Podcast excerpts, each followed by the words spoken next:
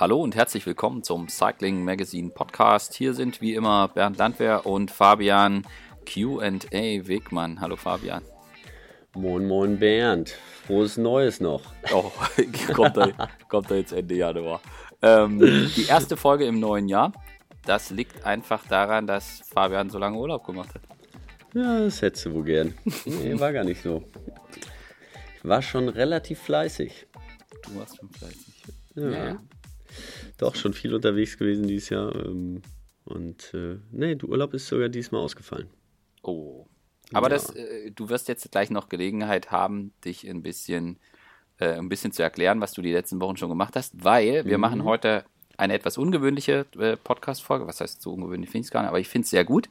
Und zwar wollen wir versuchen, Fragen zu beantworten, die so ihr uns, also die Hörer uns geschickt haben. Und da geht es auch na, doch, gab so ein paar Fragen zur Deutschlandtour. und äh, da bekommst du dann Gelegenheit, dann, äh, was, womit du dich die letzten Wochen hast äh, beschäftigt, mal so ein bisschen auszuführen, denke ich. Genau. Ja, gibt so so ein paar Rennen, ne, mit denen ich mich beschäftige und äh, ist spannend im Moment. Mhm. Ähm, ja, also ich, ich wollte eins noch vorweg schicken. Ich fand es äh, toll, wie viele Fragen so kamen auf ganz unterschiedlichen Kanälen. Ja. Fand ich, fand ich total gut. Es sind auch echt äh, tolle Sachen dabei, die man vielleicht gar nicht so kurz und schnell beantworten kann. Und wie immer, äh, also das ist ja auch das, was jetzt mir persönlich klingt jetzt vielleicht irgendwie komisch, aber das ist auch das, was mir am Cycling Magazine an der Arbeit und so am meisten gefällt, dass halt der direkte Draht zu, zu den Leuten einfach da ist und ganz auf Fragen kommen und äh, das, das macht großen, großen Spaß. Und äh, wir versuchen jetzt einfach mal die Fragen zu beantworten. So machen wir das. Nach bestem Wissen und Gewissen. Also ein paar Fragen, die reißen wir mal an, die werden wir wahrscheinlich noch in dem einen oder anderen Podcast äh, dieses Jahr noch äh, ausführlicher ähm, bequatschen, mhm. erörtern. Ähm, aber äh, wir werden auf jeden Fall drauf eingehen. Also, äh, wir, wir steigen mal soft ein. Äh, lieber, lieber eine spannende Berg- oder eine äh, geile Windkantenetappe? Fra fra fragt Roro. ja, ist schon eine coole. Äh, das ist nämlich ähm, als Fahrer, ja, ich, ich, ich, bin ja immer noch ähm, sehr nah dran. Als Fahrer natürlich eine spannende Bergetappe, weil das war für mich einfach immer, ähm, ja, da hatte ich auch wesentlich mehr Spaß dran. Zum Zuschauen muss ich natürlich sagen, ist Windkante genial. Also äh, wenn die Kamera da gut drauf ist, wenn die das gut rüberbringen, dann äh, kann das extrem spannend sein. Ähm, wenn man vor allen Dingen mal so die Heli-Perspektive dann sieht und, und sieht, wie die, wie so Felder so ganz langsam auseinandergehen und man denkt, das kann doch nicht sein, die müssen doch jetzt, die sind doch nur 100 Meter dran, das muss doch jetzt zusammenlaufen. Also das finde ich immer äh, extrem spannend, die Positionskämpfe, ähm, das muss halt gut im Fernsehen rüberkommen, das muss, da muss man wirklich gute Kameraleute haben, auch guten Regisseur, aber ähm, das macht schon Spaß. Mhm. Ja, also ich, ich bin auch für Windkante kann man direkt mal abhaken. Aber wie gesagt, als Fahrer doch eher, eher Berg. Berge. Na gut, du warst ja jetzt auch nicht so das, das, das Kantentier mit deinen 65 Kilo. So ist es. Ja, es kam, kommt immer drauf an. Nee, genau. Also nicht, nicht jedes Mal. Das, das Schöne ist halt bei der Windkante, also wenn du es, wenn du richtig gut drauf bist und die richtige Position hast, dann macht das richtig Spaß weil dann weißt du ganz genau, hier vorne das läuft und die hinten, die können machen, was sie wollen und die werden dann abgehängt. Also zum Beispiel die Sachsentour habe ich auf der Windkante gewonnen. Da sind wir mit zehn Mann weggefahren. Ähm, kann mich noch gut erinnern. Hatte Sebastian Lang an meiner Seite und äh, das hat richtig Spaß gemacht. Na gut, Seppel Lang war aber auch so ein Tretschwein, wenn du dich hinter. Genau. Du saßt also wahrscheinlich die ganze Zeit auf seinem Gepäckträger. so ungefähr. Ja, aber das ist halt auch das Windkante ist ganz wichtig, dass du ein gutes Team hast. Ja. Äh, alleine auf der Windkante ist das sehr schwer. Da musst du schon Überdruck haben. Jetzt war es das schon wieder hier mit den leichten Fragen. Jetzt, jetzt geht es ans Eingemachte. Äh, die Frage fand ich richtig gut, weil sie auch gar nicht so leicht zu beantworten ist. Äh, die Frage war so formuliert, wie bescheuert ist eigentlich, dass Bjarne Ries wieder ein World Tour Team leiten darf? ähm, ich ja. nicht so leicht zu, also ich finde es, habe mit vielen Leuten darüber diskutiert. Ja. Und äh, das Thema hat halt einfach mehrere Ebenen. Also so ist es. Ja. Du, du kannst halt, also dass man als Team auf die Idee kommt, äh, Bjarne Ries zu holen, wenn es darum geht, sportlichen Erfolg zu haben das ist nichts, was jetzt irgendwie total an den Haaren herbeigezogen wäre, weil er hat eigentlich immer, wo er war, bewiesen, dass er weiß, wie man ein Team führt und dass er weiß, wie, er, wie man erfolgreich ist.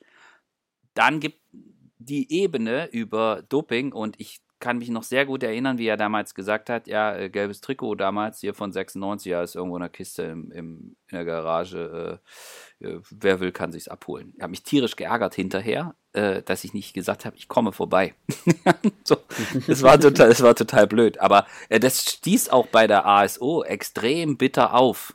Und äh, also dieses ja. überhaupt keine Reue zeigen, so dieses, äh, mhm. ja, das war halt so, ja, Mai, äh, ich wollte halt gewinnen, dann muss ich das halt so machen. So und das ist natürlich mhm. etwas, was er, was auch irgendwie schwer zu verzeihen ist. Überhaupt sein Umgang damit, das finde ich, ist extrem schwer. Äh, also es hat immer irgendwie so einen Beigeschmack und also ich kann nichts Schlechtes über Bjarne Ries sagen ich meine, was meine persönlichen Erfahrungen anbetrifft. Also ich habe sehr oft mit dem äh, zu tun gehabt. Äh, ich weiß noch, kann mich noch sehr gut erinnern, da gab es das eine Jahr, wo, wo, wo er irgendwie äh, äh, Frank Schleck Klinke nach vorne gefahren hat und dann wurde er aus dem Rennen genommen und du konntest halt hinterher zu Bjarne hingehen und konntest ihm die Frage stellen und er hat dir geantwortet. Also es, er war nie, also mhm. ich habe nie erlebt, dass der irgendwie unfreundlich oder äh, schroff oder irgendwas gewesen wäre. Nee, er, hat, er, er, hatte seine genau, Position. Das ist auch, ja. Da habe ich ganz andere Team, Teammanager erlebt. So jetzt im persönlichen Umgang. Aber es ist natürlich so, er ist Mr. 60 Prozent und die Geschichten damals mit irgendwie irgendwie so zugewiesen, das Blut so dick, dass er irgendwie schon so Gichtfinger hatte und so. Ähm, das ist natürlich was, was man sich auch für den Sport nicht wünscht. So, nee, genau. Die wird er auch so schnell, oder die wird er nicht los, ne? Vor allen Dingen eben mit den Sprüchen, die er gebracht hat. Er ist ein sehr ruhiger und sehr überlegter Mensch. Mhm. Ne? Also er ist alles, was er macht, ähm, er macht sich, also, ne, macht sich viele Gedanken und plant, ist einer der Vorreiter, was so im Radsport auch äh, Sachen Teambuilding angeht. Also ich mhm. kann mich daran erinnern, damals mit, damals mit äh, CSC, ähm, ja, hat er da so einen, so einen, General von, von der Armee genommen und dann mussten alle, also das komplette Team von der Sekretärin bis äh, zum Kapitän, ähm, haben ein dreitägiges Bootcamp gemacht und mhm. äh, mussten da äh, über die Ostsee schippern und ins Wasser springen und durch den Wald krabbeln und ähm, das hat er halt ziemlich früh, also einer der ersten, also heute machen die ja ja, machen ganz viele Teams das, also haben das ganz viel übernommen, aber das war so im Radsport war einer, war ja einer der ersten, der es so gemacht hat. Und der es halt raus hat, ein Team zu bilden. Mhm. Und, und nicht nur auf die, nicht nur auf den Kapitän zu gucken, dass es dem gut geht und äh, den drei Edelhelfern, sondern allen. Also ne, bis zur Sekretärin hin und dass man ja so ein Zusammengehörigkeitsgefühl, das, das konnte er sehr gut. Und ähm, ich glaube, das ist das, was äh, sich äh, ähm, NTT auch, auch erhofft von ihm. Ja. Und also im Endeffekt, was das betrifft, ist natürlich, also A, kann man jetzt natürlich sagen, wenn so jemand in den Radsport kommt, also muss der nur gucken, was dann überall geschrieben steht. Da kommt halt hier genau. der, der Dopa äh, ist wieder zurück und im Radsport ändert sich nichts. Und äh, das ist schon allein deswegen hat es natürlich eine negative Wirkung. Ja. Entscheidend ist aber, finde ich, und wenn wir mal gucken, wer so im Radsport aktiv ist, ähm, gibt es ja wenige aus den 90ern, die eben nicht in den 90ern Radprofis waren, ja. Und äh, da wird es halt schwierig. Die, das ja. Entsche die entscheidende Frage ist eigentlich, um das jetzt jeder für sich beurteilen zu können, ist, ob man ihm glaubt, dass er, dass er sagt, dass er seine Einstellung dazu oder das äh, geändert hat oder vielleicht ist, vielleicht ist es auch zu viel verlangt, aber dass er heute, dass er den Radsport so wie er heute ist, so annimmt, wie er, wie er heute ist, eben nicht mehr ja. mit hau rein den Shit und äh, unter HK 50 fahren wir gar nicht trainieren. Ja, so. Ja. Ähm, das, ist, das ist eigentlich die, die Frage, die sich da stellt. Und dann hat das Ganze ja nochmal auf einer ganz anderen Ebene ein Thema, nämlich warum jetzt gibt jetzt jemand, der so ein Team aufgebaut hat, wie äh, Dimension Data, also äh, früher MTN, dann Dimension Data, jetzt, jetzt NTT, warum verkauft er Anteile? Ja, äh, das, das ist. Das werden wahrscheinlich auch finanzielle Gründe sein. So, ne? hätte ich, wäre, läge nahe. So, und ähm, also ich bin, ich bin echt gespannt. Also ich bin auch gespannt, was das dann was das dann so nach sich, äh, nach sich zieht. Und äh, ja, ich glaube, wenn er, wenn er auch nur einmal irgendwie gesagt hätte, äh, ja, das war irgendwie doof und hätte sich anders verhalten und eben nicht dieses, ja, hol dir halt das Trikot ab, ja, ähm, dann hätte er heute auch eine andere, eine andere Position. Aber. Ja.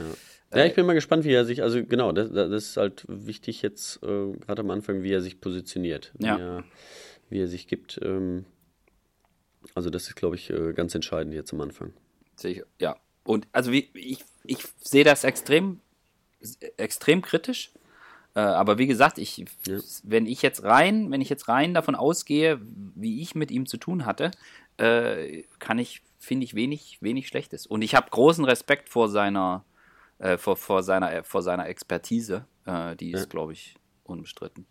Ja.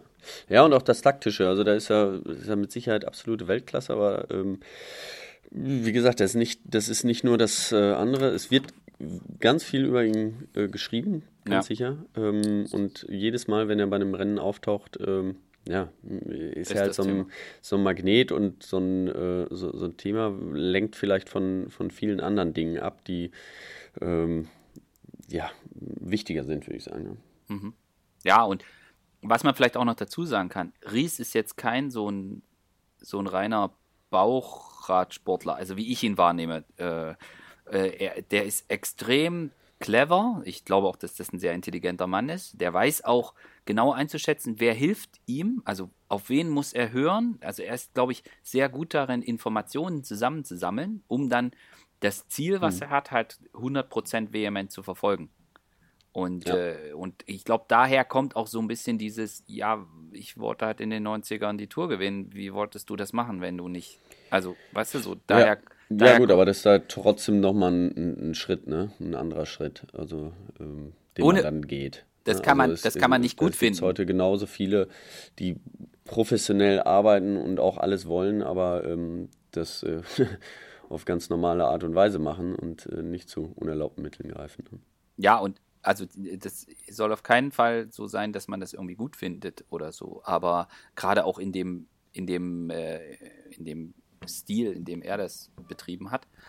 Aber es ist halt schon ein großer Unterschied, das ist das, was ich vorhin sagen wollte. Es ist halt ein Unterschied zwischen den 90ern und heute. Und man hofft, mhm. dass, dass er einfach heute den Radsport so nimmt, wie er heute ist. Und, äh, und genau, da machen wir da einen Haken dran.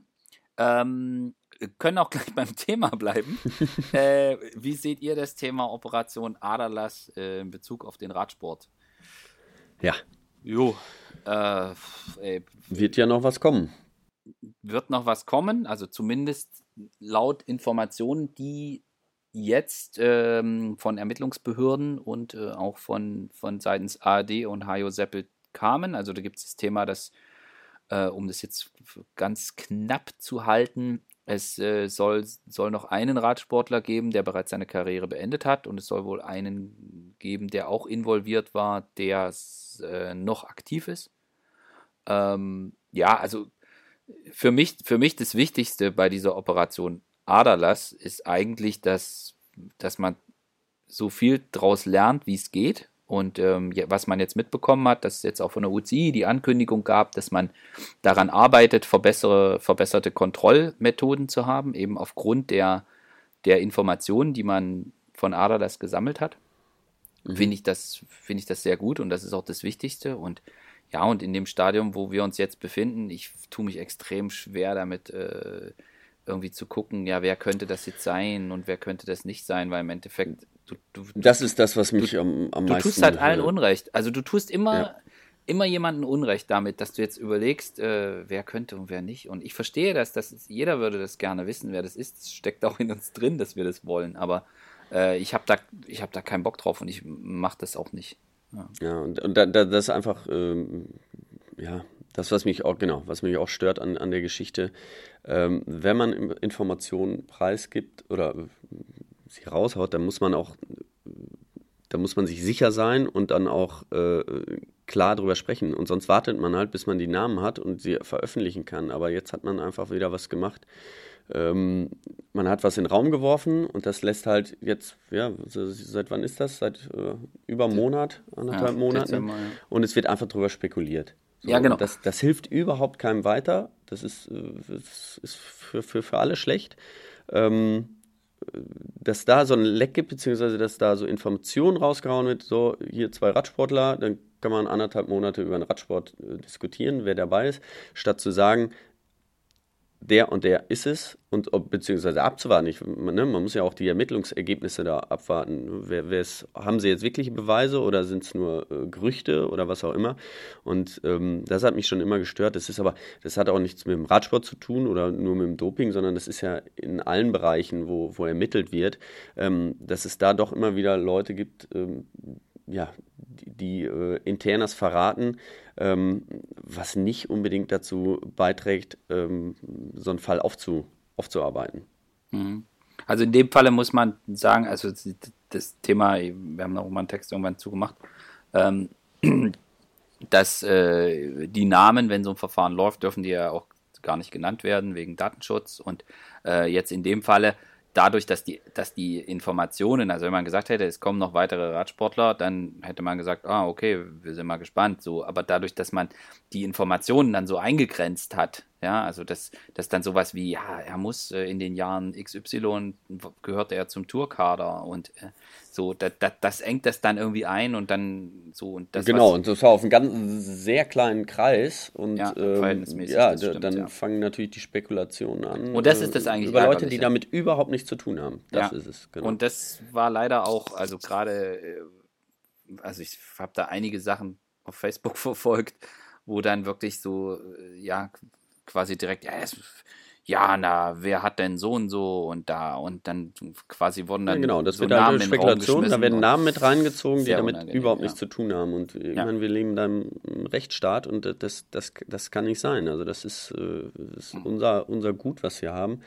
Ähm, dass man natürlich verurteilt wird, wenn man, äh, wenn man was gemacht hat, aber es muss halt äh, auch bewiesen werden. Und vorher äh, gilt die Unschutzvermutung. Und das macht man mit so einer Aussage jetzt nicht unbedingt. Also mhm. das war ja auch, aber da gab es schon einige Sachen. Da, ähm, in der Operation Aderlass, dann hat man gesagt, ja, der, die waren auf Hawaii und dann hat jeder direkt, ja klar, der Triathlon. Ja. Ähm, jetzt erwischt die und solche, solche, solche Sprüche kommen da raus, ja, und hat, war gar nicht damit, ne? Das Ja. hatte damit überhaupt nichts zu tun, sondern es Ja. war irgendwie ein Läufer, Ja. äh, Mitte 50. Ähm, so, und das tut, das tut dem Ganzen einfach nicht gut, dieses Spekulieren, sondern man muss die Fakten halt hinlegen, egal wie sie sind, die müssen halt raus. Fertig. Genau. Ja, und das ist, ist klar. Und das Wichtigste ist, glaube ich, für den Sport, dass halt die ganzen Informationen kommen. Je, besser, je mehr Betroffene auch aussagen über Methoden und Vorgänge, desto besser kann es sein für den Sport, um einfach auch die, die Tests zu verbessern. Und äh, ja, und ich tue mich auch schwer, wenn es jetzt irgendwie darum geht, ja, der eine Fahrer hat jetzt da so und so eine Aussage gemacht und äh, er hat aus Neugier ge getobt, wie jetzt äh, Georg Breitler oder so. Ja, das, das hat, da sind wir halt auch wieder bei dem Punkt, äh, da geht es halt auch um das juristische Thema. Äh, da versucht halt natürlich jeder irgendwie seinen persönlichen Schaden zu begrenzen und äh, da muss man dann irgendwie, das findet man vielleicht irgendwie nicht gut, weil es irgendwie nicht aufrichtig oder wie auch immer ist. Ähm, aber verständlich äh, ist es, wenn so ein, wenn so ein Prozess läuft, natürlich auch, ja. Ja. Aber ist, das ist auch wieder nochmal ein ganz anderes Thema. Lass uns lieber zu einem schöneren Thema kommen, nämlich ähm, Thema Klimaschutz im Radsport. Ja. Es gibt da ja verschiedenste, verschiedenste Initiativen und Bewegungen. Also da gab's, äh, gibt es Teams, die sich, die sich auf die Fahne geschrieben haben, ähm, klimaneutral äh, zu sein. Das ist, Mhm. gibt's jetzt, gibt's jetzt bei, bei Radrennen wird das vermehrt gemacht.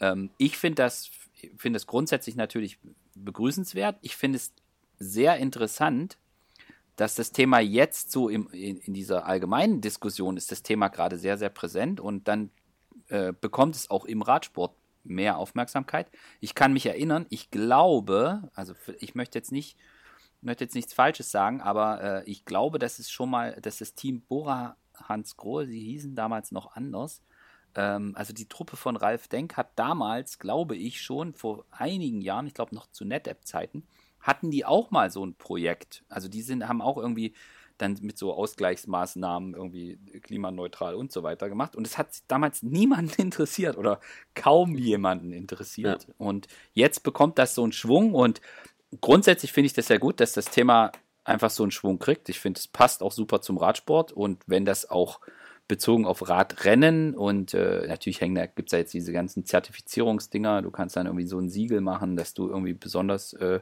klimafreundlich bist als Veranstaltung und ähnliches. Dass das jetzt natürlich dann auch kommt, ist auch klar. Aber grundsätzlich begrüßenswert.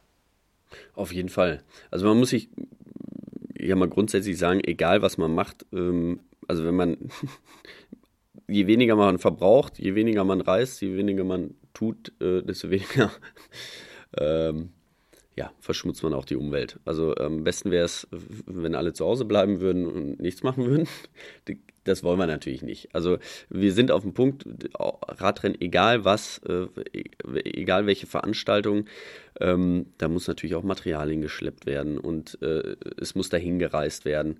Deswegen, man kann das nicht von heute auf morgen ähm, ja, einfach alles abschaffen. Das, das funktioniert auch nicht. Ähm, man, klimaneutral heißt natürlich, dass man äh, Ausgleich zahlt erstmal. Das muss aber auch umgesetzt werden. Ja, da müssen Bäume für gepflanzt werden. Äh, da müssen Grundstücke auch dafür da sein. Also das, das, das ist ein sehr guter Ansatz. Ganz wichtig ist, dass man das im Hinterkopf hat und, und es probiert, Stück für Stück ähm, zu verbessern. Ähm, die ASO hat das jetzt zum Beispiel beim Arctic Race of Norway gemacht. Die sind mit äh, E-Autos gefahren ähm, was aber auch ein Riesenaufwand noch ist. Man kann nicht einfach sagen, so, dann fahren wir jetzt einfach alle mal mit, mit dem E-Auto durch die Gegend, sondern ähm, die sind da oben am, halb am Nordpol, am Polarkreis unterwegs. Äh, da gibt es nicht so viele Ladestationen. Also muss das erstmal alles ähm, ja, bereitgestellt werden. Ähm, es müssen LKWs mit großen Batterien dahingestellt werden. Ähm, dieser Ansatz ist, ist unglaublich gut und das wird auch die Zukunft sein. Man muss halt mal anfangen. So, und das, das haben die gemacht. Aber man kann das nicht von heute auf morgen verlangen, dass alles äh, klimaneutral ist. Das, das funktioniert aber, das ist äh, illusorisch. Das, das funktioniert ja. nicht. Aber ähm, dieses Denken, das muss halt äh, ja, sich manifestieren. Also einfach, dass man bewusst. Zum ja. Beispiel, ja, also bei mir war das, als ich angefangen habe, war das überhaupt kein Thema. Man hat die Flasche, gut, die Flaschen hat man schon immer irgendwie probiert, den Zuschauern oder vor allen Dingen den Kindern irgendwie äh, in die Hand zu drücken. Ähm, aber das ganze Alupapier, was man da mitgenommen hat, oder das flog einfach weg. Riegel, ja. das ja. flog einfach weg. So, das gibt es heute nicht mehr. In jeder sportlichen Leitersitzung wird gesagt, denkt daran, nichts wegwerfen. Wir haben extra Waste Zone ähm, pro Rennen immer zwei Stück eingerichtet. Ähm, ja, wo ihr den Müll wegschmeißen könnt. Das sind dann so ein Abschnitt von 200 Meter, der wird dann hinterher gereinigt und dann äh, fliegt es halt nicht in der Gegend rum. Und ja. äh, ja, das, das sind halt die Dinge, wo man äh, so Stück für Stück dran arbeiten kann und auch arbeiten muss. Ja. Genau, also es, ja. im Prinzip fängt es beim Bewusstsein an und zieht sich durch ja. und das natürlich auch im Radsport und naja, grundsätzlich muss man ja sagen, Radfahren und Klimaschutz, das passt ja, ja schon gut zusammen. Und, und, und, wenn man mal einfach so eine Großstadt sperrt, weil ein Radrennen da ist, dann fahren da auch weniger Autos. Äh, kann ja auch nicht schaden. Auch angenehm. Gut, ähm, der Nächste Frage, der Berg der Berge. Also dein Lieblingsberg.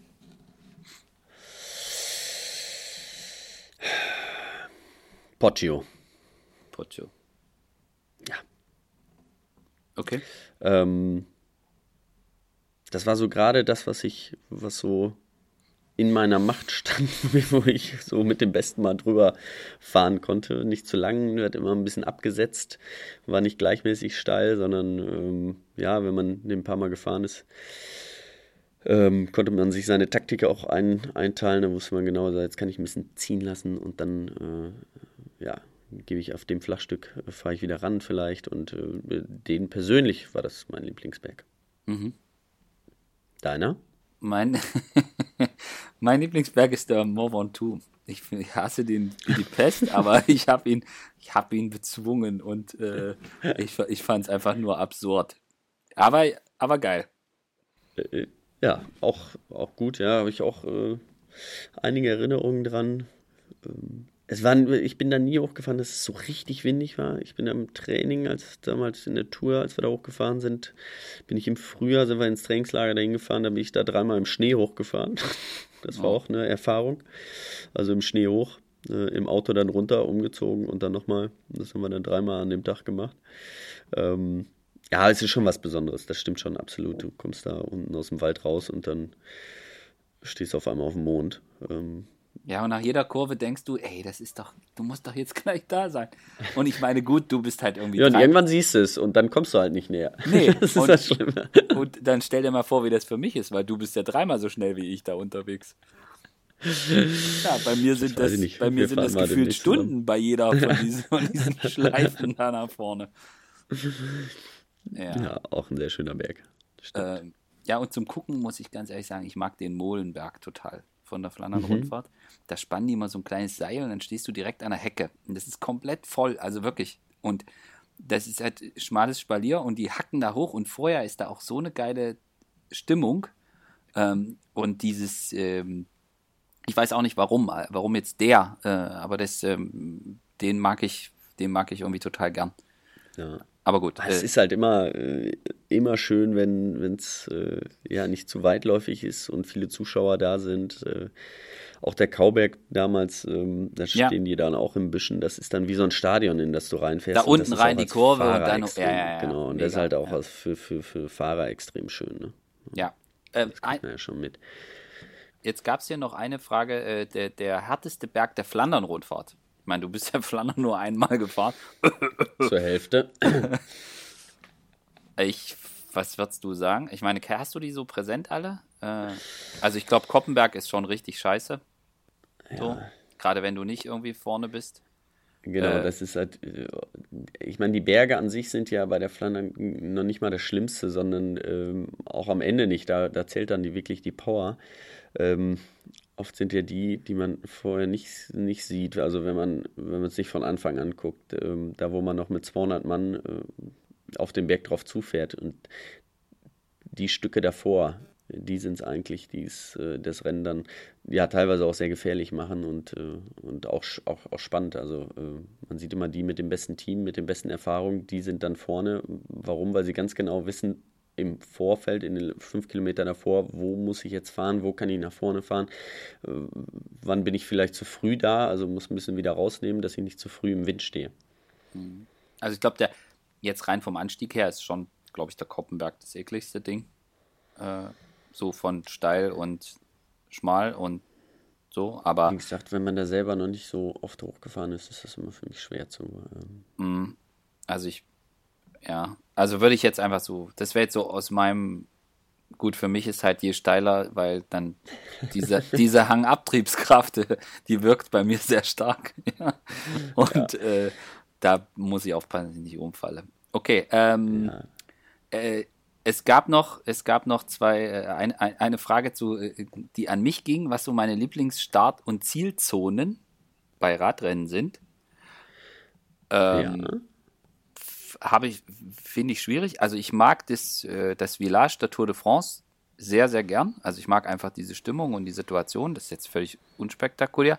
Ich mag aber auch zum Beispiel, wo du vorhin gesagt hast, ist bei der Lombardei. Das ist halt alles irgendwie entspannt und, und total locker und da ist auch, taucht jetzt irgendwie auch, es wird jetzt irgendwie kein Stress gemacht und alle drehen irgendwie durch. Äh, das, das finde ich auch sehr, sehr angenehm. Aber so das, das beeindruckende beeindruckendste für mich war der, der, der, der alte Start in, in Brügge, also das Einschreiben und der Start in Brügge bei der Flandern-Rundfahrt. Das war einfach mega. Also sowas, ja. das war, das war einfach so das Geilste, was ich so, was ich so, was ich so ja äh, erlebt habe. Jetzt so bei den genau. Rennen. Es kommt immer darauf an, auf, auf, welcher Perspektive man das sieht. Also beim, beim Giro damals, ähm, was im Village davor ja auch äh, ja, extrem entspannt. Ne? Also ganz schön für die Fahrer, einfach dahin zu kommen mhm, und mhm. sich in Ruhe aufs Rennen vorzubereiten. Ähm, bei den großen Klassikern ist natürlich, da ist auch, da ist einfach äh, Stimmung pur beim Einschreiben. Das ist, äh, das ist ja wie so ein Stadion, in das man geht. Ähm, und da ist man natürlich auch, das, das macht einen nervös, ja. Also es ist einmal ganz toll, ganz tolles Erlebnis, aber dann merkt man natürlich so, der Druck wird dann immer höher und äh, ja, das ist schon, schon ein unbeschreibliches Gefühl. Und je mehr Zuschauer, sage ich mal so, ähm, am Start stehen ähm, oder ja, am Start stehen, die Einschreibung äh, verfolgen, ähm, desto mehr brennt sich das irgendwie auch ins Gedächtnis ein und deswegen äh, umso schöner ist das einfach auch. Mhm. Mhm. Äh, jetzt gab es ja noch eine Frage, wann grillt eigentlich Fabian für die CM, CM-Tipp-Gemeinde? Finde ich eine sehr gute Frage. Ich grill ja sehr, sehr gerne. Ja, das ist ja okay. Also ich, ich, äh, also abgrillen ist ja am 31. Dezember, angrillen ist am 1.1. Äh. Wir brauchen also nur einen Termin und einen Grill. Das habe ich sogar wirklich dieses Jahr gemacht. Am 1.1. habe ich Echt? gegrillt. Ja. Okay. Ja, ja. Ähm, ja, wir brauchen einen Termin. Wir brauchen ähm, Dann stehe ich bereit. Okay, also ja, wir müssen mal. Hast du eigentlich geplant? Aber Kohle, ja, also äh, oder Holz, ja. Ähm, bin jetzt nicht der Gas. Nicht so der. Gas, der Gasgriller. Äh, Kommst du eigentlich zur deutschen Meisterschaft nach Stuttgart? Ja, das ist ja noch so ein bisschen. Ne? Ich habe ja einen, einen, recht runden Geburtstag äh, am Tag vorher. Du wirst alt. Da muss ich mal gucken, ob ich das. äh, ich werde alt. Äh, äh ich stehe natürlich, ich meine, äh, Albrecht Röder veranstaltet die, mit dem mache ich die Streckenführung von der Deutschlandtour und ähm, ich glaube, es wird ein ganz toller Kurs, ein ganz tolles Rennen. Ähm, da stehe ich echt noch äh, so zwischen den Stühlen gerade. Ähm, hinzu kommt natürlich, dass ich ab äh, Mittwochs danach für vier Wochen auch in unterwegs Frankreich bin, ja. äh, in Frankreich bin und ähm, ja, wir brauchen einen anderen Termin. Wir brauchen einen anderen Termin und eine Schürze, aber äh, das Thema wird jetzt hier. Ich glaube, das kriegen wir hin. Kommt jetzt auf ja. die, kommt jetzt auf die Agenda. Ähm, Finde ich sehr schön, ja. Ähm, jetzt haben wir hier schon mit dem allgemeinen Fragenteil äh, e ewig verbracht. Es gab noch eine Frage nach Presseanekdoten. Äh, die gibt es gar nicht. Also bin jetzt nicht so der Anekdotengott. Äh, mir fällt das dann eher ein, wenn irgendeine Situation oder irgendwas ist, dass ich dann sage, hahaha, das ist wie so damals. Geht's mir auch. Ja. Ähm, ich bin da nicht so, bin da nicht so glorreich, aber ähm, ja, ich, ich, also die Dinge, die ich jetzt so total, äh, sind jetzt vielleicht für den Hörer nicht so großartig, aber was mir definitiv in Erinnerung bleibt, dass mir bei der WM 2007 in Stuttgart ist mir mein äh, Computer kaputt gegangen. Und äh, der der Oscar, der das äh, Pressezentrum macht, der hat mich damals gerettet mhm. und mir einfach von der Telekom ein Notebook gegeben, mit dem ich dann komplett die WM durchgearbeitet habe. das fand ich, das fand ich sehr amüsant, dass ich völlig aufgelöst äh, komplett im Eimer war und er zog so ein Ding raus, hier kannst du nehmen. Das hat mich nachhaltig beeindruckt. Äh, ja. Immer schön fand ich auch mit Patrick Sinkewitz, weil der war, das war, also mit dem reden zu müssen, war nicht schön. Äh, ja. Ich habe den ein einziges Mal erlebt, wo es angenehm war. Das war, wo er die Deutschland-Tour-Etappe damals in St. Anton gewonnen hat. Ansonsten war das einfach, oh, das war so unangenehm. Also er trug das alles so vor sich hin. Ich kann mich noch erinnern, da hat ihn ein Fernsehreporter gefragt, ob er denn irgendwie vielleicht die Brille absetzen möchte, dass man auch seine Augen sieht. Und er hat ihm einfach nur erklärt, nee, jetzt mach so. Und es war so, oh, ja. das fand ich immer furchtbar. Und eine, was ich auch total mochte, ähm, eine Geschichte vielleicht noch, wir, ich habe mal, als wir mit Ronny Scholz in ähm, Videotagebuch zur Deutschland-Tour irgendwann mal gemacht haben, da war, hatte er irgendwie auch noch Geburtstag und irgendwie sowas. Und dann gab es irgendwie so ein Running Gag mit Gummibärchen. Und ich stand dann wirklich im Ziel und äh, er kam beim Zeitfahren, ich weiß nicht, weiß nicht mehr, wo das war, und er kam beim Zeitfahren ins Ziel und ich stand mit der Tüte Gummibärchen da und er hielt halt wirklich an und nahm sich direkt die Gummibärchen, so wie man das heute von Peter Sagan äh, kennt. So, so, so ja. war das, so war das damals auch. Ja. ja, der Sagan hat das nicht erfunden mit den Gummibärchen. Aber das ist ja eh so ein Ding. Mal, das ist mal Fakt. das ist ja eh so ein Ding. So Radfahrer im Ziel abfangen ist keine leichte Aufgabe. Äh, deswegen gibt es auch äh, die ein oder andere sehr attraktive junge Dame mit Mikrofon in der Hand. Und, so sieht's aus. Und wir, an, und wir wissen halt schon auch immer, äh, wie wir das, wenn wir sehen, okay, da ist die Wahrscheinlichkeit höher, dass ein Radfahrer anhält, ähm, das lernt man dann auch mit den Jahren, was da die Sachen sind, die gut, die gut funktionieren. Ja. Ja, das ist auch ganz wichtig, dass äh, ich meine, ich stelle mich gerne auch nach der Tour, also nach dem Zielanlauf ähm, bei der Tour de France jeweils, gerade bei den Bergankünften, dann, äh, wenn wir dann aufgehört haben schon mit der Übertragung, dann kann es ja schon ab und zu sein, dass der ein oder andere Fahrer noch eine halbe oder dreiviertel Stunde länger braucht. Dann stelle ich mich gerne mal hinter das Ziel und ähm, ja, guck mir die dann an und äh, man muss dann immer abschätzen, einfach wie die, wie die drauf sind. Man muss ihnen einfach mal tief ins Gesicht gucken, äh, tief in die Augen gucken und dann sieht man, bringt das was, denen jetzt was zu fragen oder nicht. Ähm, ja, wenn man denkt, es bringt nichts, dann sollte man das auch einfach sein lassen, weil so, ähm, ja, da kann ein Fahrer auch dann ungehalten werden und äh, das mag eigentlich keiner so richtig. Natürlich will man natürlich auch seine Fragen haben und die Antworten kriegen, ähm, halt aber manchmal Job, bringt ja. das auch einfach nichts. Das ist richtig und wenn jemand klar sagt, irgendwie jetzt nicht oder so oder später, äh, das ist, dann ist das ja auch in Ordnung. Blödsinn halt irgendwie, wenn die sagen, ja, äh, ich komme nochmal aus dem Bus raus, das habe ich schon mal beim Scheldepreis erlebt da hat ein Fahrer gesagt, der kommt nochmal aus dem Bus raus. Äh, und, und der hat es nicht gemacht. Dann standen alle davor im strömenden Regen, also hier Sportsa und die komplette Bande, ja. Und äh, wir haben halt echt irgendwie 25 Minuten gewartet und dann sagt der Pressemann, nö, hat es jetzt doch anders überlegt, der kommt nicht. So, ja. das sind halt so Dinge, wo du dir dann denkst, oh Junge, echt jetzt, also es ist irgendwie auch so ein bisschen dein Job. Und da ist, da sind mir halt die lieb, wo es irgendwie berechenbar ist oder ja, oder halt, also keine Ahnung, so jemand, ich verstehe das ja dann auch, also gerade auch wenn jemand irgendwas gewonnen hat äh, und du musst dann zum hunderttausendsten Mal das Gleiche reden. Das ist natürlich für den Fahrer nicht schön. Wobei so. das, das geht sogar noch irgendwie, weil es, äh, wenn man was gewonnen hat, ist man ja meistens auf so einer Welle und dann ist man gut drauf. Aber ähm, ja, wenn, wenn irgendwas nicht so gelaufen ist, wie man sich das vorgestellt hat, äh, bei dem Rennen, auf das man sich äh, lange vorbereitet hat, ähm, dann fällt es einem natürlich viel schwerer, weil dann weiß man ja auch schon, was für Fragen kommen und äh, ja. man will es vielleicht selber noch analysieren und weiß gar nicht, was man antworten soll. Und, äh, ja, aber es gehört auch aber zum grundsätzlich glaube ich, hat natürlich, es gehört absolut zum Job dazu, heute mehr denn je. Ähm, aber ich glaube auch die neue Generation an Fahrern, die, die weiß das auch. Also ähm, die wachsen da schon viel mehr mit auf und sind da auch so ein ja, mehr bereit, da Auskunft zu geben. Und dann gibt es aber natürlich auch solche, die gerne lange reden und äh, dann welche, die mit Ja und Nein antworten. das sind dann ja dann die Liebsten. Na gut, da muss man ja dann, da ist, ist man dann auch als der, der die Fragen stellt, gefordert, ja, auf die individuell einzugehen. Da gibt es Leute, da musst du nur hinhalten und sagst, wie war es heute? Und dann ist das Ding fertig.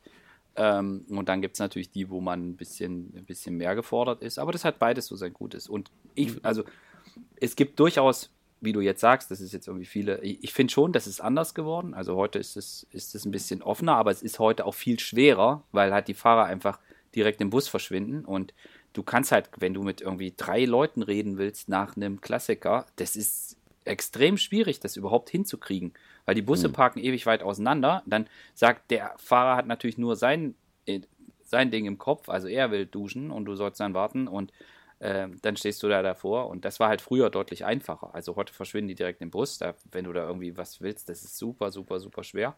Deswegen sage ich am besten, man mhm. macht es sofort und dann ist ja auch für den Fahrer besser, weil wenn das irgendwie schnell geht und sie wissen, dass es schnell geht, dann zack, sind sie im Bus verschwunden und dann haben sie auch ihre Ruhe. Aber ja, und gerade wenn Enttäuschungen sind, ich, also ich muss da sagen, was ich da echt immer gut finde, ähm, also jetzt, was mir jetzt sofort als Beispiel kommt, also John Degenkolb zum Beispiel ist jemand, der kommt immer noch mal. Also wenn er, selbst wenn er mega enttäuscht ist, man lässt ihn erstmal in Ruhe.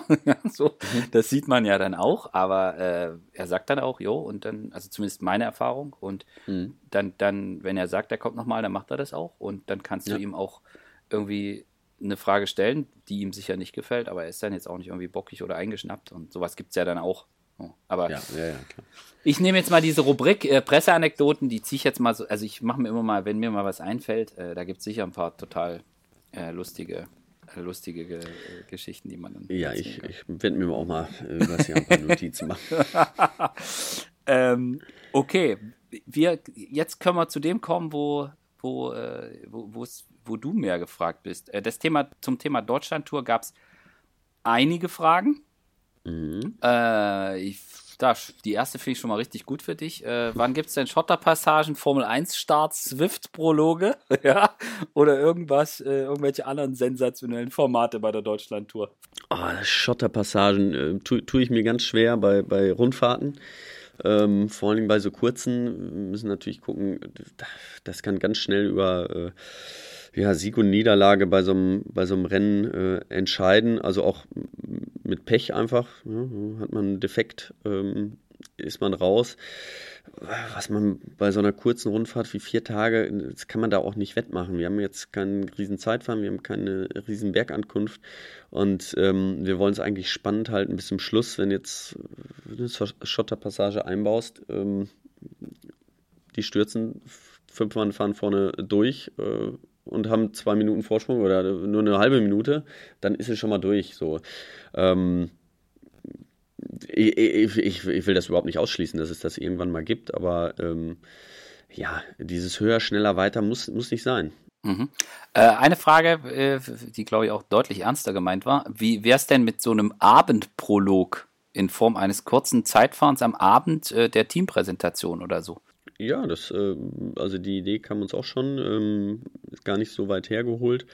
Wird es dieses Jahr wohl noch nicht geben, aber ähm, ja, ähm, wir wollen das Rennen natürlich ausbauen, wollen es auch größer machen und ähm, bei vier Tagen Zeitfahren reinzunehmen, macht eigentlich keinen Sinn, weil dann ist es auch ab dem Moment, wo man das Zeitfahren hat, gegessen. ist es gegessen. Man hat auch andere Fahrer da. Ähm, das ist auch nicht die Philosophie des Rennens. Ja, wir wollen das ja auch, auch mit zur Vorbereitung der WM nehmen. Äh, wir wollen Klassiker-Charakter jede Etappe haben und da passt dann so ein Zeitfahren nicht hin. Aber so ein kurzer ja. Prolog. Ja. Ähm, Gab es ja damals beim Giro auch schon mal, knappe 1000 Meter. Ähm, das ist dann ja ein richtiges Spektakel. Äh, da sind noch keine großen Zeitabstände. Ähm, also kann ich mir durchaus mal vorstellen. Mhm. Äh, es kam noch die Frage, kleine Vorschau auf die Strecke der Deutschlandtour. Äh, da wollen wir dich jetzt gar nicht in Schwierigkeiten bringen. Nürnberg ist Ziel. So viel kann ich verraten. Das Finale in Nürnberg ist safe. Äh, den Rest, äh, das kommt, wenn es kommt. Und äh, genau. dann gibt es hier. Es geht von Nord nach Süd. Von Nord nach Süd. Okay. Ähm, es kam noch die Frage, wann, wann äh, eine Ausweitung geplant ist. Also es wurde konkret gefragt von Mikkel Pett, äh, wann mhm. denn eine Ausweitung der Etappen äh, geplant ist.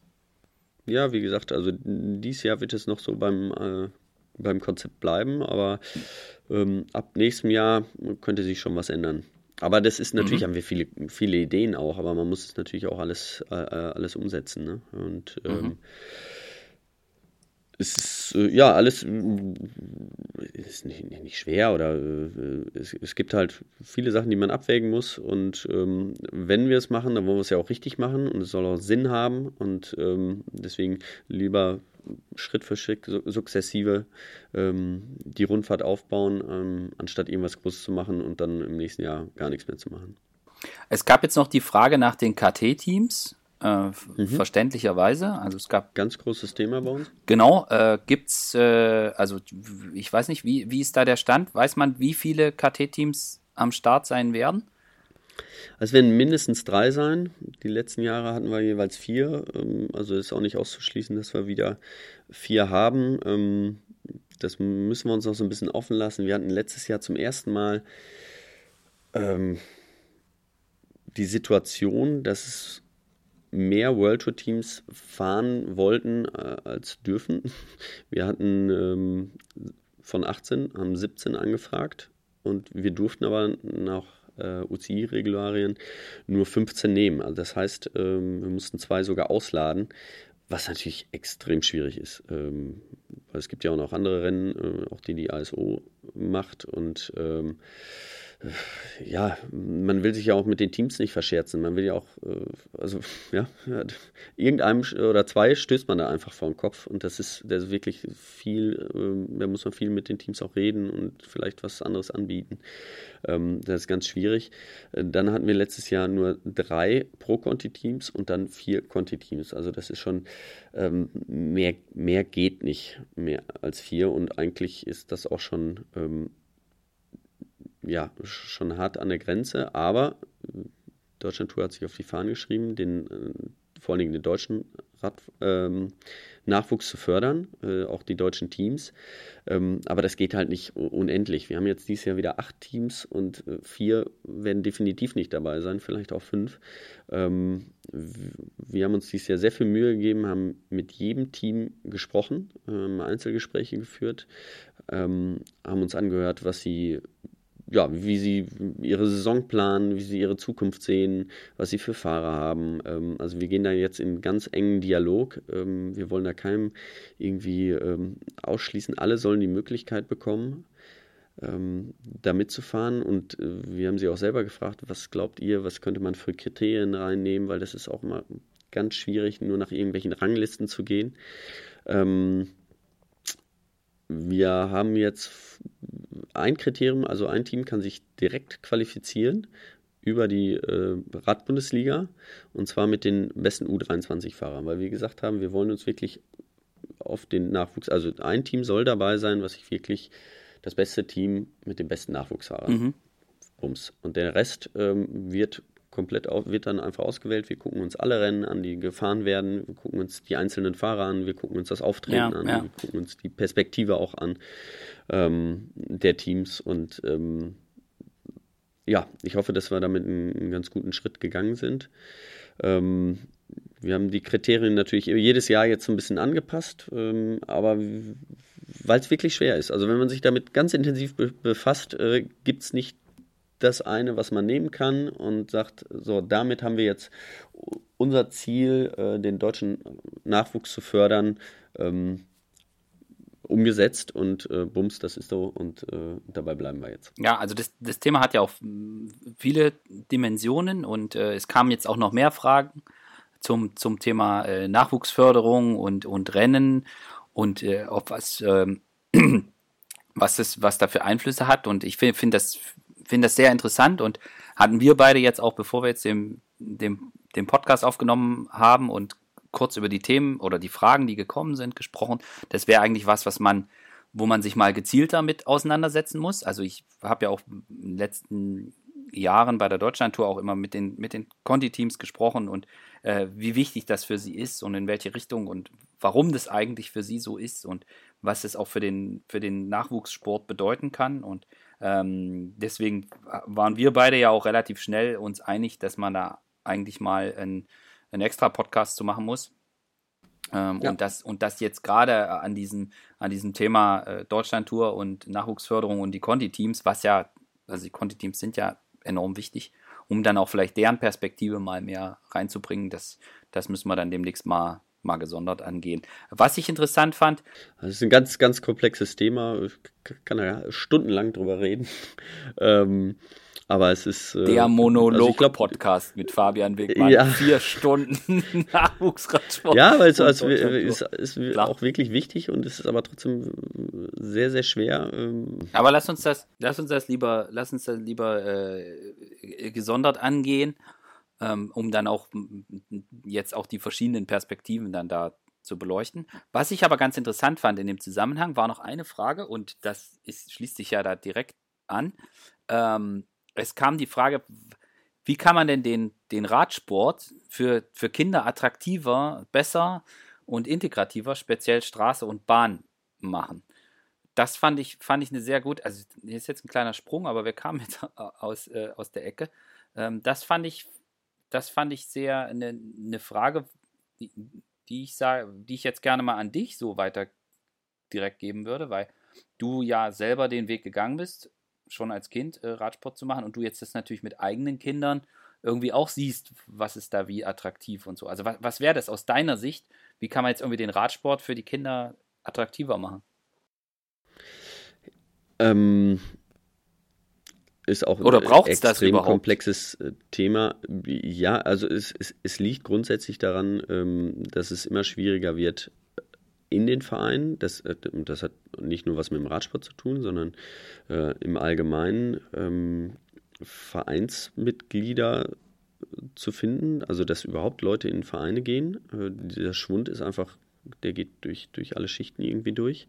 Ähm, das Ehrenamt in den Vereinen nimmt ab was aber essentiell ist, weil sonst braucht man einen Sponsor ähm, oder man braucht ja jemanden, der das macht, aber der dafür Geld kriegt und wo kommt das Geld her? Ähm, deswegen ist, ist das A und O, das habe ich jetzt oft gesehen, ist, es liegt an den einzelnen Personen in den Vereinen Und natürlich, die Verbände müssen auch was machen, aber sie können auch nur, ähm, ein Verband kann nur schon Ju Jugend übernehmen. Der kann nicht selber ähm, in jeder Stadt ein Training anbieten. Ja, das, das funktioniert nicht. Man kann das natürlich fördern. Ähm, das, was ja in Holland zum Beispiel äh, auch so hervorragend funktioniert mit den Bikeparks, die die haben, also dass die nicht direkt nur auf die, auf die Straße gehen und sagen, so, du wirst jetzt Straßenfahrer, sondern die haben ein Areal, was, äh, wo man drauf trainieren kann, wo es einen Parcours gibt von äh, 1 bis anderthalb Kilometer, wo man das machen kann, wo es eine BMX-Bahn gibt, wo es einen Pumptrack gibt, ähm, Klar, eine Bahn ist dann auch noch schön, ähm, aber dafür ist, muss man natürlich sehr viel Geld auch in der Hand nehmen. Ähm, und äh, die Kinder daran führen und, und, Spaß am Radsport zu haben. Also allgemein äh, Spaß am Radfahren haben. Und dann äh, die Kids auf die Straße bringen und die da vernünftig trainieren. Das ist, ähm, das ist eine Riesenaufgabe. Bahn ist natürlich nochmal, man braucht eine Bahn. Also es bringt nichts, ähm, wenn ich jetzt irgendwo wohne und die nächste Bahn ist 200 Kilometer entfernt, dann ist es ganz schwierig, ja, junge Kids ähm, dahin zu bringen, weil ähm, die machen die Schule, die sollen zur Schule gehen. Äh, die können nicht jeden Tag nach der Schule die 200 Kilometer zum Training fahren und dann wieder zurück. Das funktioniert einfach nicht. Du kannst auch nicht jedes Kind direkt auf ein Internat schicken. Ähm, also das ist natürlich die Zentren, die wir haben, die müssen gut ausgebaut sein und dann hat man mit Sicherheit immer Fahrer aus der Region oder äh, Kids aus der Region, die man da ansprechen kann. Ansonsten ähm, ist es auch wichtig, also für die Vereine, für die, ähm, dass es auch Rennen gibt, ne? also ähm, dass die Politik da auch mitspielt, ähm, dass die Vereine Rennen organisieren können, Straßen sperren können, ähm, dass das einfach günstiger wird. Ne? Also die Straßensperrungen sind, sind sehr teuer. Ähm, wenn eine Stadt das aber mitmacht und mitträgt, dann äh, kann man das relativ günstig gestalten. Ähm, die müssen das aber wollen. Ne? Also die, die, und so kann man das eigentlich ganz gut fördern. Ähm, natürlich, erstmal braucht man das Personal, man braucht einen Verein, der willig ist mit den Leuten. Ähm, und dann braucht man auch eine Strecke, beziehungsweise dann ähm, ja, die Möglichkeit, das irgendwie äh, sperren zu können. Und äh, es bringt auch nichts, wenn man nur in irgendwelchen abgelegenen Gebieten fährt. Äh, ja, irgendwo im Industriegebiet, naja. sondern die Rennen müssen auch in, in die Stadt rein, weil nur dann kriegt man auch wieder Kids dazu, äh, Fahrrad zu fahren. Also das kenne ich von mir. Ich habe hier gab es früher in Münster gab's, äh, vier Rennen im Jahr und dann stand man da an der Strecke und hat gesehen, wie schnell die da alle durch die Gegend gefahren sind. Äh, die großen, äh, die Amateure und das imponiert natürlich und dann hat man die Möglichkeit, da mit so einem Kids Cup ähm, da mal mitzufahren, so ein Schnupperrennen zu machen und dann ist man vielleicht irgendwann angefixt. Und ähm, das muss halt sein. Das ist ja auch äh, der, im Grunde genommen von jedem großen Rennen, die wir in Deutschland haben, wird das auch gemacht. Da gibt es immer diese äh, Bambini-Rennen oder fette Reifenrennen, äh, diese Kids Cups. Ähm, aber das ist, äh, das reicht halt nicht, ja. Es müssen, das, müssen viele kleine auch dabei sein, ähm, ähm, die das machen. Und ich glaube, das ist, das ist das Allerwichtigste. Und wie gesagt, die Politik muss es auch wollen. Also es ist, die Städte müssen es wollen. Ja. Dann ist es wesentlich einfacher. Also das Thema, das Thema Radsport und Nachwuchs wird uns natürlich, wird uns natürlich weiter, weiter begleiten. Es gibt, ähm, wo ich jetzt auch sehe, dass uns wir schon eine ganze Weile reden und es gibt noch so, so, so, so, so viele Fragen. äh, ein Thema würde ich ganz gerne noch mit reinnehmen und zwar, weil mich das auch sehr freut. Ähm, es gab jetzt zum Thema Teams und äh, Transfers und so weiter, gab es äh, auch eine Frage dazu, ähm, wie wir die die zahlreichen deutschen Neoprofis einschätzen, ja, und auch mit ihren mhm. Chancen. Also wir haben jetzt das erste Mal wieder fünf Neoprofis in der World Tour. Ja. Und ähm, ich fände es, also klar, man, wir können auch grundsätzlich über Teams und Strategien und äh, Transfers sprechen, aber das würde jetzt hier den Rahmen sprengen, da quatschen wir ja wieder eine Stunde. Ähm, aber das, das mit den Neoprofis fand ich eigentlich, fand ich eigentlich ganz gut, dass es, äh, dass auch dazu die Frage kam weil ich es wirklich schön finde, dass wir, dass wir echt fünf, fünf Neos in der Virtual haben. Ja. Und äh, also wenn man jetzt. Wenn, das ist schon außergewöhnlich. Also das ist schon genau, das, das ist, äh, genau, also der, wir haben zum einen, also der Martin Salmon ist vom Development-Team von Sunweb zu, in die, zu den Profis gekommen. Ähm, der genau. hat sich gerade in seinem letzten U23-Jahr, glaube ich, nochmal einen ganz ordentlichen Sprung gemacht. Also ich glaube, das ist so ein, der ist auch klein und schlank, äh, aber würde ich jetzt mal eher in so eine in so eine äh, Ardennen Allrounder Ecke schieben, wobei das bei so bei Neoprofis ja noch totaler, also total schwierig ist zu sehen, in welche Richtung das geht. Also da ist ja bei vielen noch ja. sehr, sehr viel offen. Äh, aber der hat sich, glaube ich, nochmal, hat, glaube ich, echt nochmal einen Sprung gemacht jetzt zum, zum Ende der U23-Zeit und, und äh, sich so auch den, den, den Platz in der World Tour gesichert. Äh, Georg Zimmermann, äh, sehr guter, sehr guter Bergfahrer, der bei Tirol war und jetzt zu ja. CCC ähm, gegangen ist. Der war bei der deutschen Meisterschaft auch sehr stark. Äh, und der hat, war, glaube ich, früher auch mal ein paar Mal mit im Trainingslager bei Bora. Also ist, glaube ich, ein richtig guter, richtig guter Bergfahrer. Hm, ja, ja, sehr zurückhaltender, sehr ruhiger junger Mann. Ich weiß nicht, ob du den kennst. Ähm, noch nicht sehr gut, nein. Also ich natürlich habe ich die äh, seine Saison so ein bisschen verfolgt, aber Verfol ja. noch nicht. Ja. ja. ja. Ähm, dann haben wir noch den. Janik Steimle. Richtig stark gefahren als Stagiaire bei Quickstep letzten Herbst. Ja, genau. Er, erste Profisieg sogar äh, beim ersten Rennen. Äh, äh, Brutal. Wahnsinn. Also einen besseren Einstand kann man, glaube ich, nicht haben. Ja, also bei als offenbar Klassiker-Talent bei Quickstep dann so einzuschlagen, ist schon mal nicht, nicht ganz schlecht. Nicht übel. Ähm, er hatte jetzt irgendwie so eine kleine Herz-OP, also man weiß nicht ganz genau, was er hatte, aber er trainiert auch schon wieder und ähm, jetzt irgendwie, ähm, war jetzt glaube ich im Januar, ähm, keine Ahnung, aber es scheint alles gut zu sein. Und wie gesagt, trainiert auch irgendwie schon wieder. Ähm, ja, scheint da keine, keine größeren Probleme Nee, er hat es, glaube ich, ich hatte eine Twitter-Nachricht gesehen, der hat es relativ locker abgehandelt gesagt, ja, ist ja. kein Problem. ja, es ist, äh, er hat es ja auch geschrieben, es ist bei einer Routineuntersuchung festgestellt worden. Ähm, ja. So, so, also so ein Herzecho, sowas ist äh, Pflicht in der World Tour, dass das jedes Jahr gemacht wird. Also mhm. Belastungs-EKG um, unter dem Wechseln in so ein Herzecho auch. Normal macht man einfach beides. Ähm, weil es ist schon, schon interessant, wie viele Menschen, und nicht nur Radfahrer, sondern allgemein, ähm, Herzfehler haben, wo die Klappe vielleicht nicht ganz genau, ganz genau schließt, ja. was nie, also die Leute können auch, mitkriegt, können ja. auch 100 äh, Jahre alt werden, also das ist äh, kein Problem, aber ja. was nie zum Thema wird, und natürlich, wenn man dann Leistungssport macht und das vielleicht dann auch über ganz viele Jahre, dann verändert sich natürlich auch das Herz. Das wird dann größer und wächst und dann kann das wirklich zu Problemen führen. Und ähm, ja, das hat man immer wieder gehört, dass auch äh, Fahrer in der Karriere nochmal Probleme bekommen haben. Und äh, haben wir auch, wann war das letzte, vorletztes Jahr äh, bei Paris-Roubaix. Ähm, ja. ja, wo er gestorben tragisch, ist, ja. ganz tragisch. Ähm, der war nicht in der World Tour, da sind diese Tests auch nicht verpflichtend. Also deswegen, äh, es ist ganz wichtig, dass sie da medizinisch auch immer betreut werden und dass auf sowas geachtet wird. Und wenn man das frühzeitig ähm, merkt, kann man da mittlerweile ja auch relativ einfach ähm, ja, Dinge im Vorfeld schon reparieren, sage ich mal. Ja. Ähm, also es sind ja, muss ja nicht alles aufgemacht werden, sondern mit so einem Katheter werden dann einfach vielleicht ein paar kleine Adern verödet oder die Klappe wird dann irgendwie äh, angeglichen und ähm, genau, es war bei ihm wohl der Fall und er konnte ja auch direkt weiter trainieren. Also äh, es ging wohl relativ ja. schnell. Also was er genau hatte, weiß ich nicht, aber äh, er sitzt wieder auf dem Rad und alles gut. Also das ist, glaube ich, jemand, der kann richtig hart treten. Ja. also da bin ich mal gespannt, äh, wie der sich dann äh, entwickelt, jetzt gerade auch bei Quickstep und so, da bin ich echt mal gespannt. Ja. Ähm, dann haben wir noch Virtual Juri, äh, genau. Juri Hollmann. Richtig. Sehr jung. Movistar. Sehr jung noch.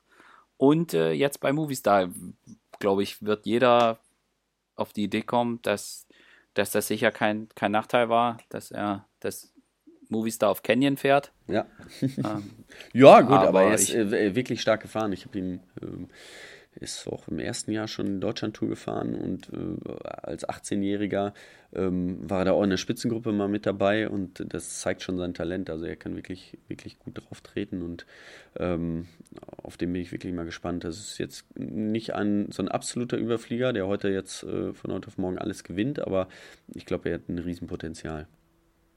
Ja, und er ist noch super jung, aber da glaube ich auch, ist er bei Movistar da ist ja niemand, der jetzt irgendwie keine Ahnung hat. Äh, die wissen alle, wie das läuft seit Jahren. Und ich glaube, die sind dann auch so intelligent zu, zu verstehen, wie man mit jungen Fahrern, und er ist ja noch sehr jung, äh, wie man mit denen umgehen muss. Und ich glaube auch, dass das, dass, dass das für ihn ganz gut sein kann. Und als Mensch ja sowieso, also dass du da in so ein Team kommst und er macht, er macht jetzt auch auf mich den Eindruck, äh, das ist ein sehr aufgeräumter, sehr, äh, sehr sehr cleverer Bursche ist und ich glaube, er weiß auch, dass wie er das dann annehmen muss und ich denke mal, als Mensch bringt ihm das, bringt ihm das natürlich auch sehr viel. Ja.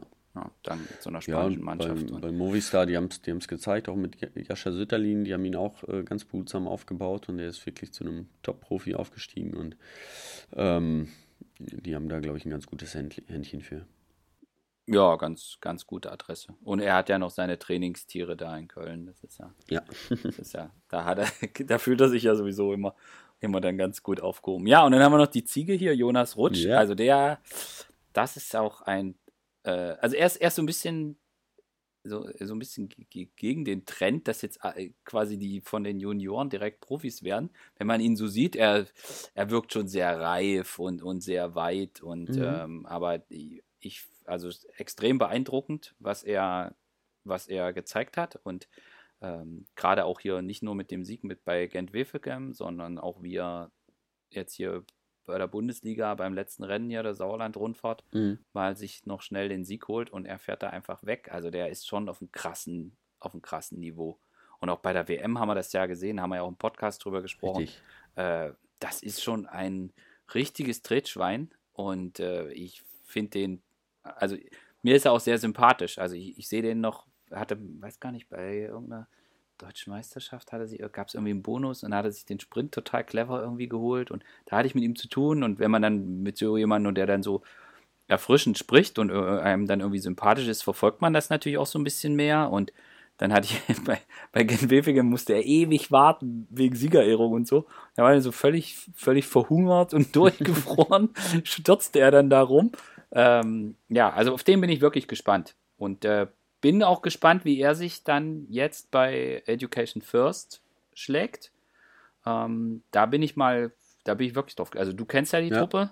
Ich, ich äh, kenne die ja nur so von außen.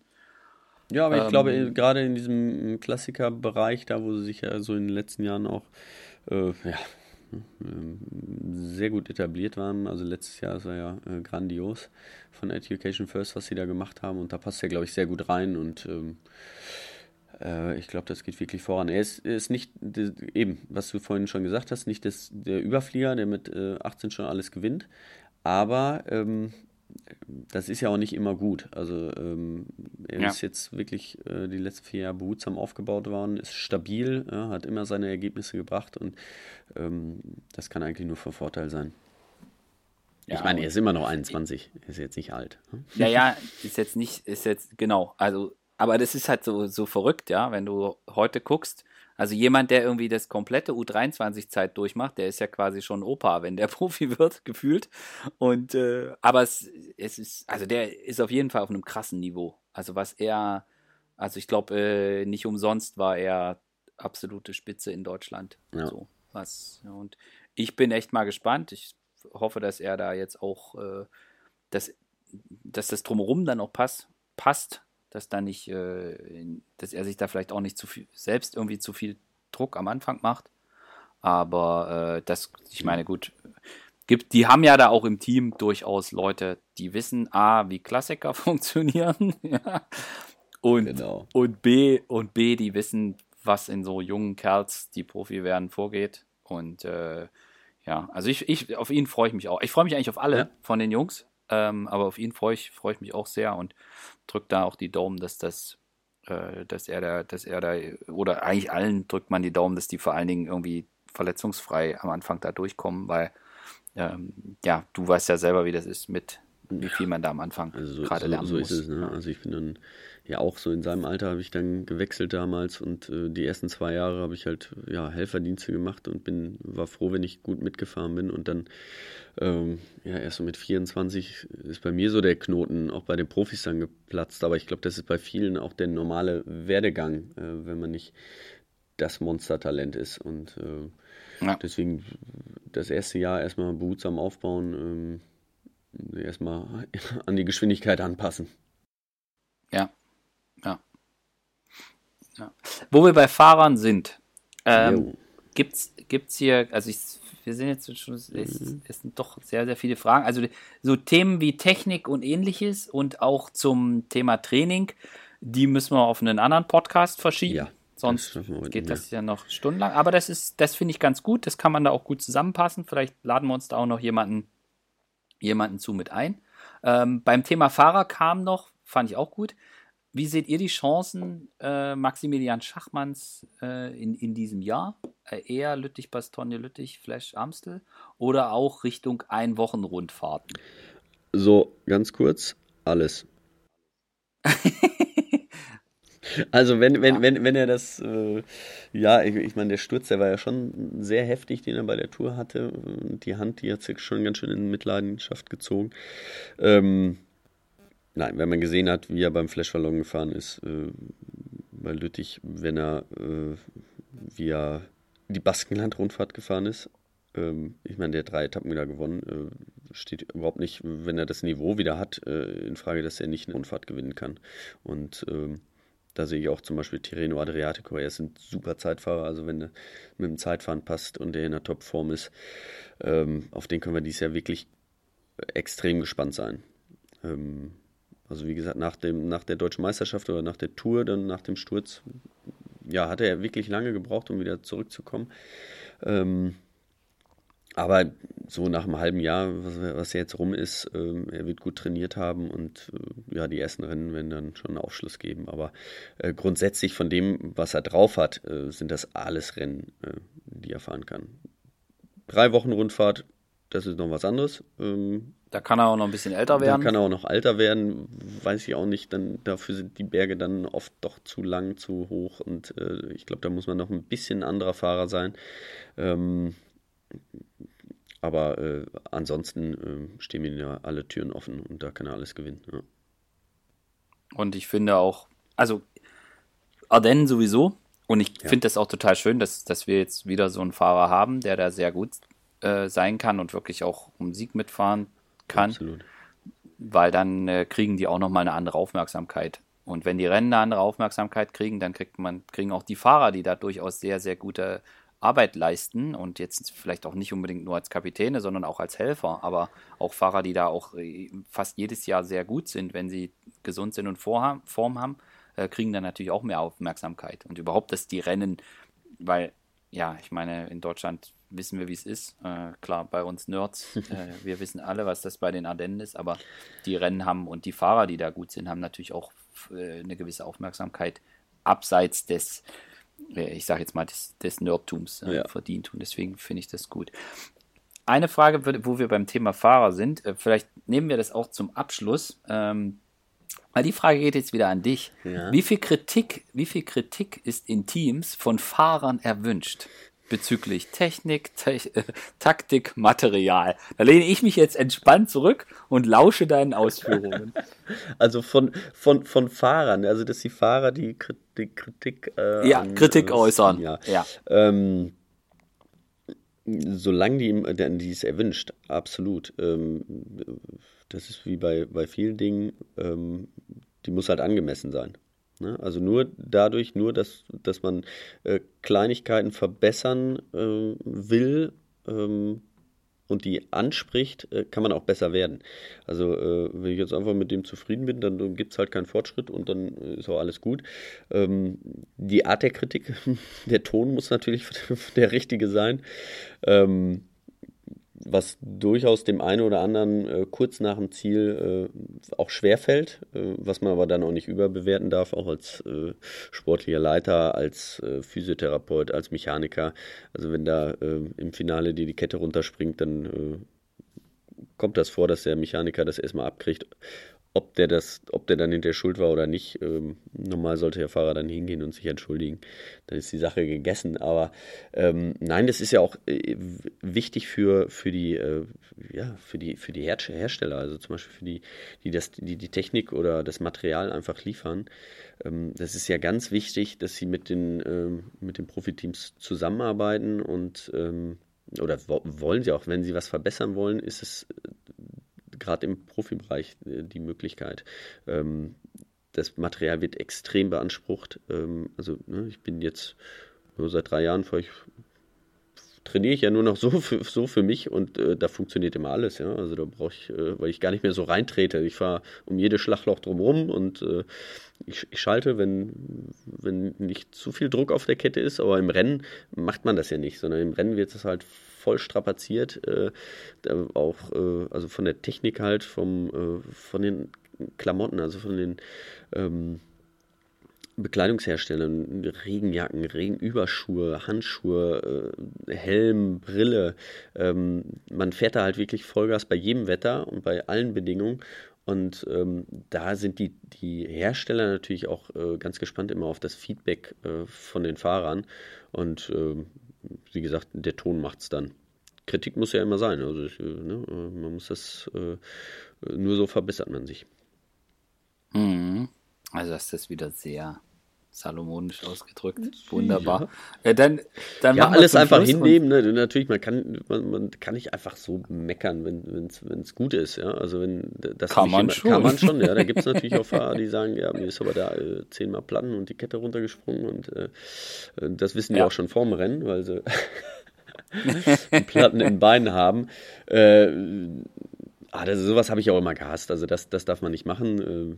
Äh, ja, wenn ein Fahrer sagt, ich hätte ja, wenn die Kette nicht. Und ja, ja. also dann ja. muss man auch dann, das muss man intern auch klären, äh, ob es jetzt wirklich am, äh, am Material gelegen hat, äh, am Mechaniker oder an einem selbst. Das soll man ganz normal analysieren.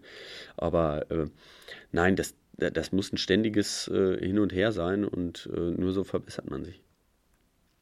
Super eine Frage, die nehmen wir jetzt mit in den nächsten Podcast. Da kannst du dir jetzt mal Gedanken machen, nämlich wie sehe das dein Dream Team aus, wenn Geld keine Rolle spielt? Das wird. Da spielt das, aber einer da, Cycling Manager hier oder was? ja, genau.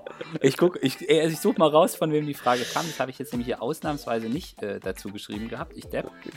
Aber ich da kannst 20%. du dir bis zum nächsten Mal Gedanken. Da, kann, da, kannst, da kannst du dir bis zum nächsten Mal Gedanken drüber machen. Und äh, dann fragen wir dann vielleicht auch unseren nächsten Podcast. Also ja. ich fand's, ich fand's total gut. Wir hätten jetzt noch hier die Liste der Fragen, geht noch durchaus einiges weiter. Aber äh, so Training, Technik, Zeug, das vertagen wir einfach. Und das mit dem, äh, mit dem Nachwuchs machen wir auch wann anders. Und dann machen wir jetzt hier einen Cut und du kriegst als Hausaufgabe mit deinem Dream Team. Da müssen wir nur klären, ob Fahrer aller Zeiten oder aktuell. Nee, wir machen es aktuell. Ja, wir sagen aktuell. Wir sagen aktuell. Ja, ja, genau. genau.